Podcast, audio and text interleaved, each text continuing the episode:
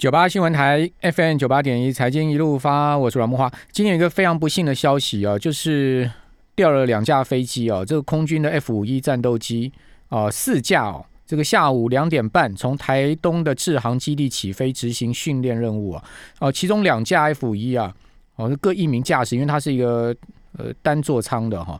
那下午三点六分哦，就空中疑似了哈，就擦撞坠海。那奇怪，怎么会擦撞呢？哦，这个训练飞行应该，呃，飞机有一定的间距啊。哦，这个居然是擦撞坠海哈，就两架互撞哈。那在屏东牡丹乡岸际的旭海渔港距岸带一点四海里处啊，坠海，哦，就光点消失在那边。那我们刚刚已经看到一个最新消息了，就是说其中一个飞官呢，因为两架飞机飞官都呃跳伞，哦，就是弹射跳伞，哦，其中一个飞官已经寻获了。已经没有生命迹象了。另外一个飞官呢，还没寻获。哦，这两个优秀的飞官，非常的令人觉得惋惜哦。那发生这个 F 五事件，F 五这个飞机啊，我真的觉得应该要好好的检讨一下空军，就是说你到底要不要再继续飞 F 五这么老旧的飞机呢？呃，其实 F 五已经多少年的一个旧战机了，哦，还要这样频频训练起飞是怎样呢？我们是没有飞机可以飞了吗？是一定要用 F 五 F F 五一吗？啊，那呃，空军训练出来这么优秀的飞官，哦，经过这么长时间国家培养出来的，然后他们的家人多么伤心，整个呃国家的损失，空军的损失自然不在话下。哦，那我们是不是要去检讨一下我们的训练飞行呢？哦，所以这些问题哦，真的非常的复杂了哈。当然。呃，希望说还有另外一个飞官呢，能赶快寻获。呃，希望他是能生还的哈。好，那另外还有一个大问题，就是说这个 KY 股票，哈，这个 KY 是第一上市公司啊，好，问题频传呢。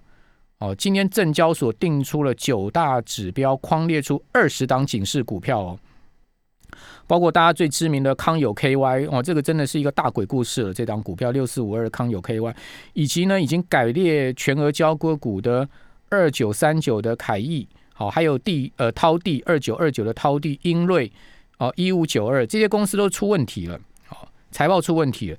另外，细粒 KY 曾经当过股王的细粒 KY，还有呢呃股价逼近一千块的世星 KY 也都被列为呃注意股票啊。所以这两档股票今天股价都重挫嘛。啊，那不过证交所讲了，那细粒 KY 跟世星 KY 是因为股价涨太多了，所以被列为呃警示股啊。就你看到。我们刚刚讲是系列 KY 从三千块跌到今天剩下两千一百块哈，这二十档列为警示的 KY 股，包括了康友、凯翼、地涛、呃涛地、英瑞、系力、世新、再生、大洋、光力、盛月、宏旭、百达、龙登、东科、罗利芬、泰福、弘扬、金利、吉源跟威宏 KY。好，那当然，证交所也要好好去思考一下这个 KY 制度哈。我呃，除了把他们这些股票列为警示股，警示投资人注意风险以外，这整个 KY 股的制度是不是也要做一个全盘的检讨呢？哦，台湾 呃，我们的呃交易呃，我们的股票交易真的需要这些 KY 股吗？哦，也应该思考一下，因为 KY 股它所谓的这些 KY 股，他们的母公司都不在台湾嘛。哦，它是所谓第一上市，他们母公司都在海外，很多都是挂牌在，呃，公司都是挂在那个免税岛的，哦，什么英属维京群岛类似这种免税岛，那公司的实际经营啊，包括会计查核啊，其实都没有像在台湾，呃，本地总部在台湾的公司这么方便，哦，那当然对投资人来讲，相对它有一些财报风险，那我们当然要去注意，就是说这个制度面上面，哈，有没有更。能这个周详的一个制度考量了哈。好，那现在目前我们看到这个国际行情也是波动很大了哈。现在目前台股期货盘后啊是下跌的，哦，跌了呃，现在目前跌了十八点哈。刚一度有跌到过一万六千零九十点，现在目前回稳到一万六千一百一十九点哈。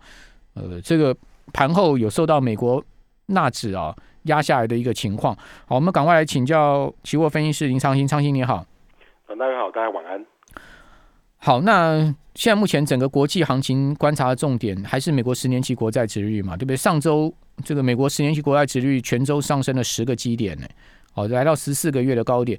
那国债值率持续上升，还是市场波动还是不无法去掉是吗？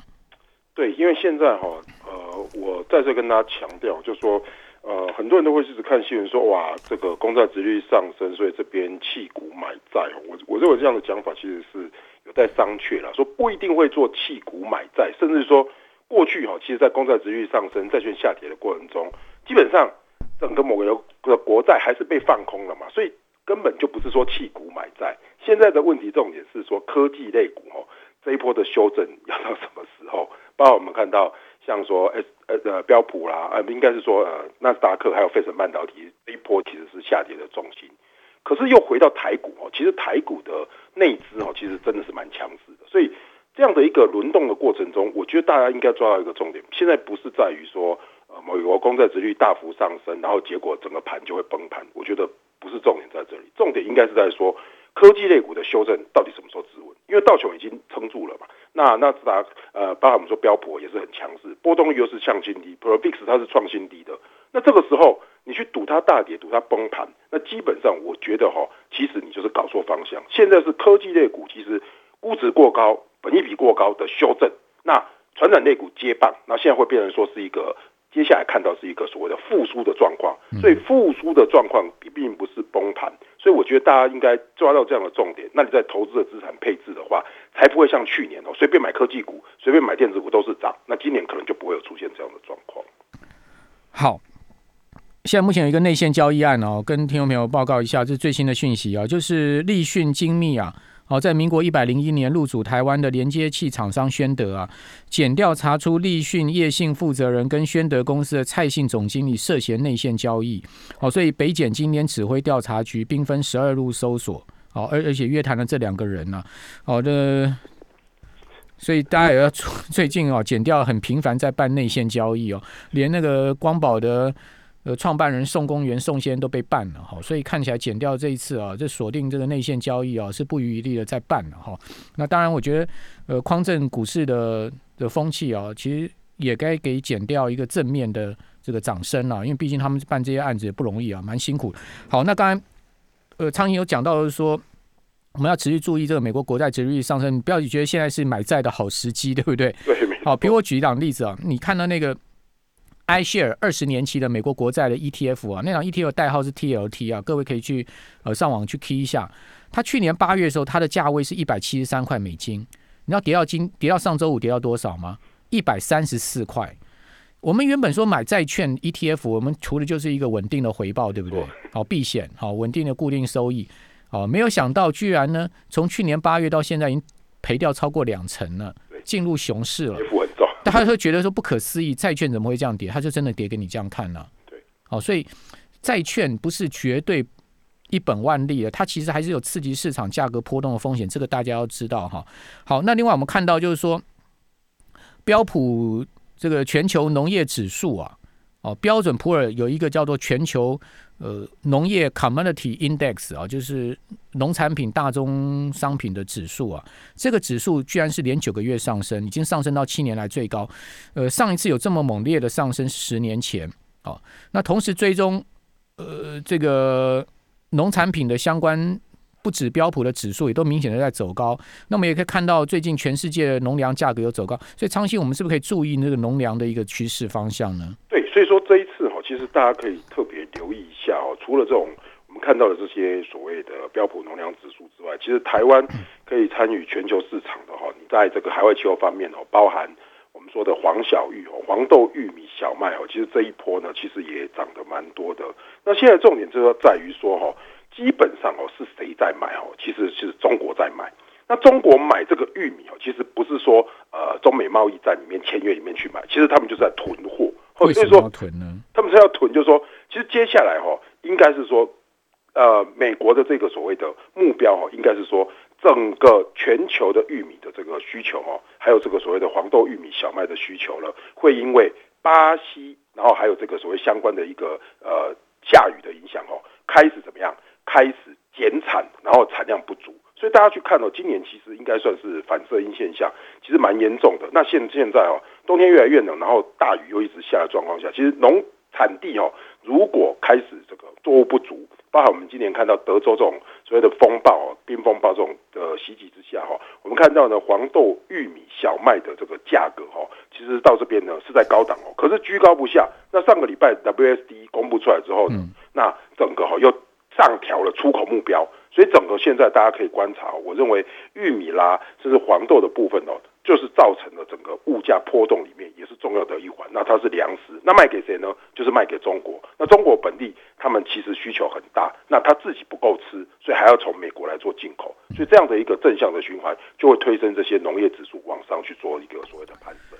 其实，其实美国的这个黄小玉的库存也是持续在下降嘛。是。哦，这个美国农部这个每个月都会有这个月度报告，你会看到它其实也是明显的在下降的。对不对？所以说不不够，基本上。美国自己本身库存也明显的在下降。然后呃，天祸、天灾人祸哦，所谓天灾是什么？就巴西现在目前是淹大水嘛。对，没错。那人祸就是巴西疫情又很严重，对不对？哦，然后巴西自己本身的粮食价格也涨得不得了，所以巴西上个礼拜升息，为什么升息？升息，他就是要防堵通膨进一步这个增温嘛。变恶性通膨，因为它通膨升太快。升哇，它二月的消费者物价指数是五点多，哎。是半年前的两倍哎，我看一下巴西食物价格很夸张，它的白米居然涨了四成呢，去年到现在。对啊，所以一百块可能就是变一百四十块，那非得升息不可。可是升息完之后，财政又被换，又好像又被换掉。换掉是那个土耳其了，啊是土耳对土耳其央行的行长被那个埃尔段总统给 fire。你也不能随便升啊，你升太多哦，这个物价的波动。可是哦，说真的，今年从新兴市场哦，刚才我们提到巴西哦，新兴市场的波动应该会开始大，而且这个通膨哦会从新兴市场开始走。那新兴市场开始走之后，这些新兴市场的货币可能就怎么样？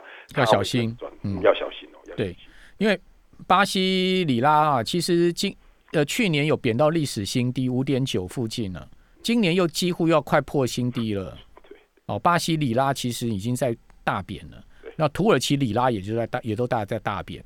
哦，所以说新兴市场的这些货币已经感受到那个风雨欲来的味道了哈。我们这边先休息一下，等下回到节目现场。九八新闻台 FM 九八点一，财经一路发，我是阮木华。上周美国三大指数都全周下跌，主要是周四啊跌的比较重，哈，影响到全周的表现。呃，标普全周跌幅百分之零点七七，道琼跌了百分之零点四六，纳斯达克指数跌百分之零点七六。呃，非农半导体指数是回弹了哈，百分之一点五六的幅度。可罗素两千小型股票指数跌了百分之二点七七的幅度啊，这个跌是最重的哈。那欧股呢，呃，出现了涨跌互见的状况。德国涨百分之零点八二，好，法国跌百分之零点八，好，英国呢也是跌了百分之零点八。德国股市里面有一档股票大涨特涨，你想都想不到是大众汽车，居然涨了四成，短短短短几周的时间呢，大众汽车汽车暴涨四成哦，那在原物料部分呢，油价上周大跌是最引人瞩目的哈。呃，虽然说上周五美油跟布油都回弹两趴多哦，但是呢，全周仍然是收得大跌哈。美油跌了六趴多啊，布油也跌了快七趴。那美元指数上周全周是涨百分之零点三哦，上周五小升。那金价呢，则是出现全周涨百分之一点七的幅度。可是我们看到这个全球股市里面哦，弱势的市场还是很多，啊像陆股哦，沪指上周是连续第四周下跌了，跌了百分之一点四。呃，创业板是连五周下跌，跌了三趴。那深成呢是跌了两趴多。哦，香港恒生指数连跌好几周之后呢，上周回弹了百分之零点八七的幅度，也是小涨而已。那日经指数涨百分之零点三。哦，所以入股到底怎么回事呢？为什么这么弱势？哈，持续破底的格局呢？我们赶快来请教。呃，期货分析师林昌兴，昌兴这个入股到底是是是怎么样？是走空了吗？其实哦，这个 在台湾哦，大家可能对入股没有那么熟，都是看到 A 五零啊 ETF 啊，其实 A 五十也跌很多啊，对，也跌很多嘛。大家其实都是看 A 五零哦。那真正哦，从这个年后哦，基本上哦，一直跌到现在哦，跌最重哦，呃，以到他们的讲法叫做抱团股了，就说这种基金重仓的哈，其实就是类似这种 ETF 加成的作用。你在年初的时候，那时候就是一直买，然后一直买茅台呀、五粮液这些酒类的，然后这些所谓的机构哈，就一直买这些股票。但是在年后之后呢，现在呢，呃，我们听到一个说法是说，同样的道理，就是说，基本上当利率往上升，然后大陆的央行开始人行说，哎，我不在不在这个宽松，可能有点紧缩的时候，这个时候呢，呃，利率往上去上调，那茅台的业绩如果说没有在爆发性的成长的话，那这个时候呢，开始就做估值的修正。这个跟比如说美国的这种科技类股是同样的道理，T 修 Z 涨太多，然后一有升息的空间，或者是说呃现在不再做宽松，那就开始往下跌。那你也卖，我也卖，那又可能触动到停利线，所以这一波以来哈，真的往下跌的，就是我们看到的呃酒类的相关的我们说的类股，他们叫板块，还有科技股也跌得很凶啊。对，这个这个是第一块，就是酒类的，就是。抱抱团的这一块，那第二个就是说，我们看到包含科创板，他们叫上升的科创板的时候跌更凶，包含我们说的这些芯片、晶片呐、五 G 都跌了。为什么？因为他们的估值，就是他们我们说本益比基本上非常的高。那那基本上潜力抽出来之后，他们本益比一直在修正。那整面积一直修正的状况下，你公司根本没有赚钱。那泡沫往上堆的时候堆得很快，往下打的时候打很快，所以这一波。A 股就是打这种所谓的抱团股，还有这个所谓的科技股的估值修正，所以 A 股是现在全球的市场跌的最重、跌的最深，而且就算今天反弹哦，也也大概弹一趴，就跌三趴、弹一趴，所以还是在往下的趋势。好，呃，其中跌最凶的一档股票是立讯，哦，这个立讯居然暴跌四成哦，今年以来跌了四成，那快腰斩了，对，很恐怖哦。那我们刚刚讲立讯又涉及到刚刚讲说那个宣德的内线交易案，好，所以说。大陆这些科技股涨起来是涨死人，那跌起来就跌死人。好，所以停利停损，你买这些股票停利停损一定要守好，这个原则很重要。哦，所以千万记得哈。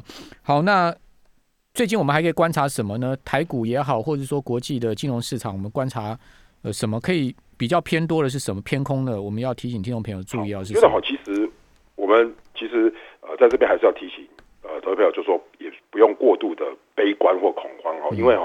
说实在的，代表恐慌叫恐慌指数嘛，它也很低啊。恐慌指数其实是很低啊，大家知道，VIX 其实现在已经是破底。那破底代表的就是说，哈，哎，你不要看 VIX 破底，然后就去买零零六七七 U，这这是不对的，因为代表是说，哈，其实现在的美国市场是在复苏。那复苏就是所谓的标普五百的指数是很强势的。所以第一个，大家不要自己吓自己，说哇，这边要崩盘的，其实没有看到这样的迹象。所以其实如果盯着台湾的波动率，以后台湾的选择权的波动率也是一样不高，那基本上标普的波动率也不高的状况下，第一个大家其实不用过度的担心说这里会直接崩盘，我觉得没有看到这样的迹象啊。崩盘你 VIX 要先弹上来，还没有，完全没有。哦，假设说 VIX 你看到一天哇大涨二十趴，比如现在是可能十几的话，大涨二十趴，我看到很多了，但是它指数可能还在低档嘛，低档长红棒你跑都来得及哦，现在都还没看到。那但是反过来哈，如果以中长线布局来说，我提醒大家就说，可以开始看美元的变化，因为哈，我们一刚开始提到新兴市场的资金本来是怎么样，去年度从美元这边赶出来，那美元的利率很低，可是当时哈，其实台币在做这个升值的时候，大家一直在疯狂的买美元哦，这个就是台币一直在升，一直在买，问题是刚好到目前为止，刚好这几天台币一直在贬值，那贬值的时候，大家就要特别留意。到底是美元转强，还是外资有汇出？看来外资其实，在台股并没有太大量的汇进汇出，他们现在在套价差嘛。所以在这样的过程中呢，我建议大家就是观察说，如果是这样的行情的话，可能开始美元要走一波所谓的所谓的波动，它会开始变大，然后它的利息有机会在二零二二年或二零二三年三起。可是呢，美元指数已经开始悄悄的走了。那这时候美元指数强，那就怎么样？欧元、日元，还有我们看到的这些杂币就会做，所以我想哦，这个是看到比较明确的部分，可以大家哦在交易上哦可以来做这样的一个观察。好，那讲到我们刚刚讲巴西升息哦，巴西其实在上一波美元紧呃这个美国联总会紧缩，那就二零一三年到二零一四年那一次啊，哦，巴西里拉它贬幅是将近一倍哦，我。我我去查了一下，它大概贬了九十八趴了，就将近一倍。所以也就是说，这些新兴市场货币啊，我觉得台币还好。新这些新兴市场货币，那种对物价特别敏感的国家，中南美洲的国家、南美洲的国家，哦，然后呃，像是南非啦，哈，甚或币种 对，甚或是东协的一些部分国家哦，你要特别注意，他们货币会不稳定。对，哦，所以那个呃，你去投资这些国家的基金哦，或者说这种区域型基金，你要小心赚了这个股价的。指数啊，赔了这个汇率啊。对，甚至于说，现在假设是一个美元刚好在相对还没有很强的时候，那开始有点这迹象的时候，那你就要去审视你的投资组合，甚至不要讲投资组合，你审视你手上的货币嘛。那这些货币可能你要做一些调整。那当然，如果你手上都是美元的话，那我想就是不太有太大的关系。台币今天又贬哦，对呀，又贬了，连六贬哦。台币今天收二十八点四九二，贬了二点九分，而且最近台币成交的金额都不小，今天又将近十五亿了，对，十五亿美金的一个成交情况。好，所以代表什么？代表就是说，哎，是的确有资资金向外向外在跑，对不对？不然不会成交金额这么大，然后是偏向走贬的。所以说，大家对美元的话，我觉得这边哦，可能是美元开始有一个有机会转强的部分。那你持有美元相对的问题就比较不大。那我建议大家可以做这样的一个观察。可是持有美元，你也不知道买美股也风险很高哎，最近波动也大，所以持有美元还是有问题啊。那我持有美元到底要干嘛？我又没利息。对，其实持有美元没没相对的头很痛哎，利息还没起来，而且公债也在跌。所以说，相对来说哈，我提供大家最后提供给大家一个，如果当这个所谓的原油原物料还在生产生长的过程中的话，那有一些所谓的我们说的呃高收益债，所谓的美国的高收益债券的话，那这种所谓的以原油为基底的这发发行的公司的话，那相对它的利息哦就还不错，它它不会像公债跌那么多，它撑在那边啊，又不会像新兴市场那么危险。那就要看油价能不能持续涨。对。